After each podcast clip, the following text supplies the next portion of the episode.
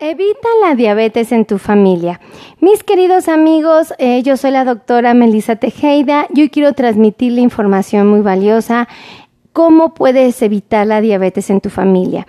A veces llega a ser un poquito complicado, a veces llega a ponernos un poquito nerviosos el hecho de que la diabetes vaya a llegar a la gente que amamos. Nos preocupa mucho que nuestros hijos tengan diabetes o nuestros nietos, en fin. Y la razón es muy sencilla. Creo que a todos nos angustia que la enfermedad no siendo atendida nos pueda meter en problemas. Esa es la verdad y de algo que no podemos negar y que ahí está, ¿no? Eh, primero, quiero reconocerte que cuando la sociedad en la que estamos inmersos pertenece a una comunidad, a una comunidad latina, tenemos un riesgo muy elevado. Y la gran mayoría de los que estamos ahorita aquí, hasta ahorita en esta transmisión, somos latinos. Entonces, la gran mayoría de nosotros tiene un riesgo muy elevado de tener diabetes. Si a esto tú le sumas que somos personas con un, que somos sedentarios, es decir, que no hacemos ejercicio, que estamos todo el tiempo sentaditos, acostaditas, aplastaditos, como ustedes le quieran llamar, pero estamos regocijándonos en un espacio donde no gastamos energía, somos sedentarios, ahí hay un problema. Cuando somos personas que cuando nacimos, fíjense, cuando pesamos más de 4 kilos al nacer, híjole, tenemos un riesgo muy elevado de tener diabetes. Bien chistoso, ¿verdad? Este, aquellos que durante la infancia sufrieron de sobrepeso o obesidad, o los que durante la adultez sufrimos o sufrieron de sobrepeso y obesidad, aquellos que tienen familiares con diabetes, porque si yo tengo mis papitos con diabetes, o tengo mis abuelitos con diabetes, o tengo hermanos con diabetes, híjole, o tengo hijos con diabetes, la verdad es que yo tengo un riesgo muy elevado de tener esta enfermedad. Entonces, ¿cómo lo puedo evitar? Ok, yo tengo que evitar este problema concientizando. Escucha esto, concientizando que mi páncreas es un órgano que tiene eh, un acúmulo de una hormona llamada insulina. Quiero que analices que la insulina es como si fuera un tanque de gasolina que libera, que libera todos los días, libera y libera y libera insulina el páncreas, ¿ok? Cuando yo me tomo un refresco, adivinen quién libera insulina.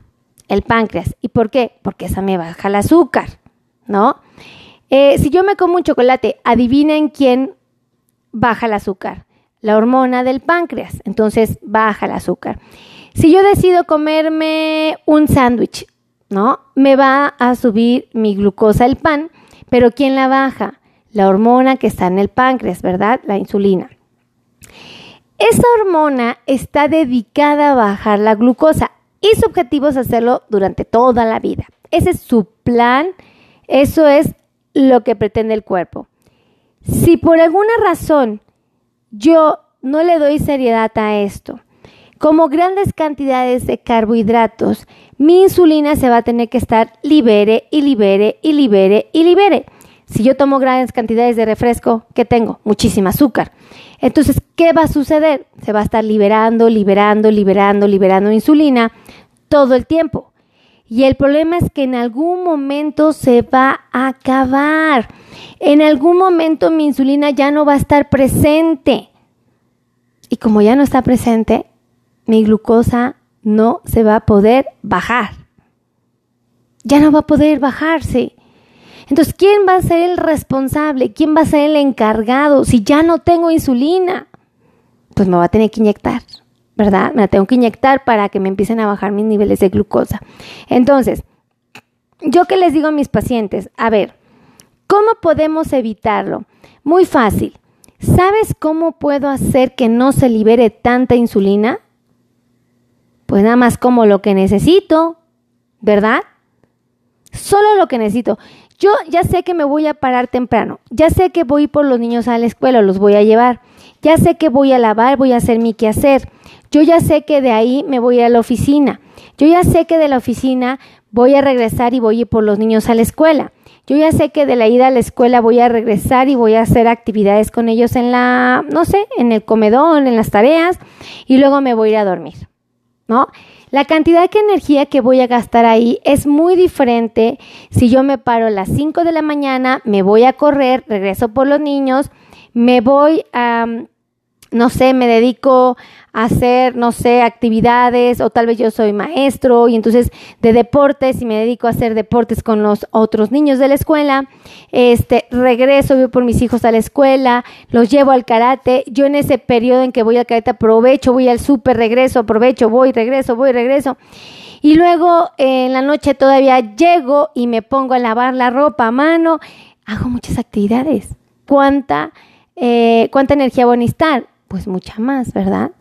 ¿Y qué pasa si soy una persona que tiene la oportunidad de ser home office, de que no tiene hijos, que no tiene mascotitas, que no tiene que sacarlos a pasear? Eh, una persona que está todo el tiempo en casita disfrutando de su computadora, de su escritorio, eh, que puede pedir por Uber Eats, ¿no? Este, ¿qué más puede hacer?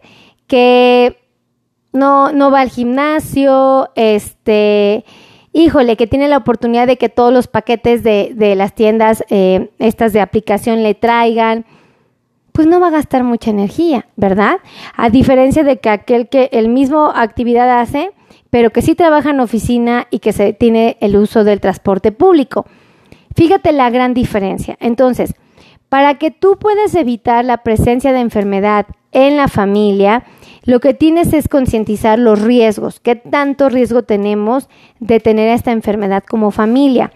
Ya que concientizaste cuántos riesgos tenemos, lo que tenemos que saber ahora es cuidar, atesorar nuestra insulina, ¿ok? Comiendo nada más lo que necesitas. Dos, si tú haces ejercicio, lo que vas a hacer es que te vas a dar la oportunidad de que eh, los músculos abran unas puertitas para que todo lo que tú comas que tenga azúcar empiece a desaparecer de tu cuerpo y no se almacene, para que no tengas que usar mucha insulina para bajarlo. ¿Estás de acuerdo? Entonces, comer bien, hacer ejercicio. Y tú tienes que buscar estas dos herramientas. Eh, medicamentos, pues sí, pero ya cuando tienes la enfermedad. Si no la tienes, nada más come sano, haz ejercicio eh, y vas a cuidar mucho de esa hormona que tanto vale, que tanto deseamos y cuando se tiene diabetes ya no se tiene.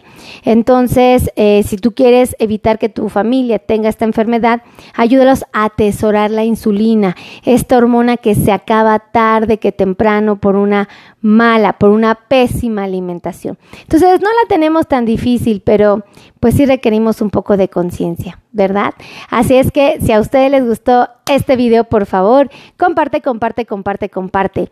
Te invito a que te suscribas a mi canal de YouTube, actives campanas de notificaciones y que por favor me sigas en mis redes. Los quiero mucho. Que Dios los bendiga. Bye bye.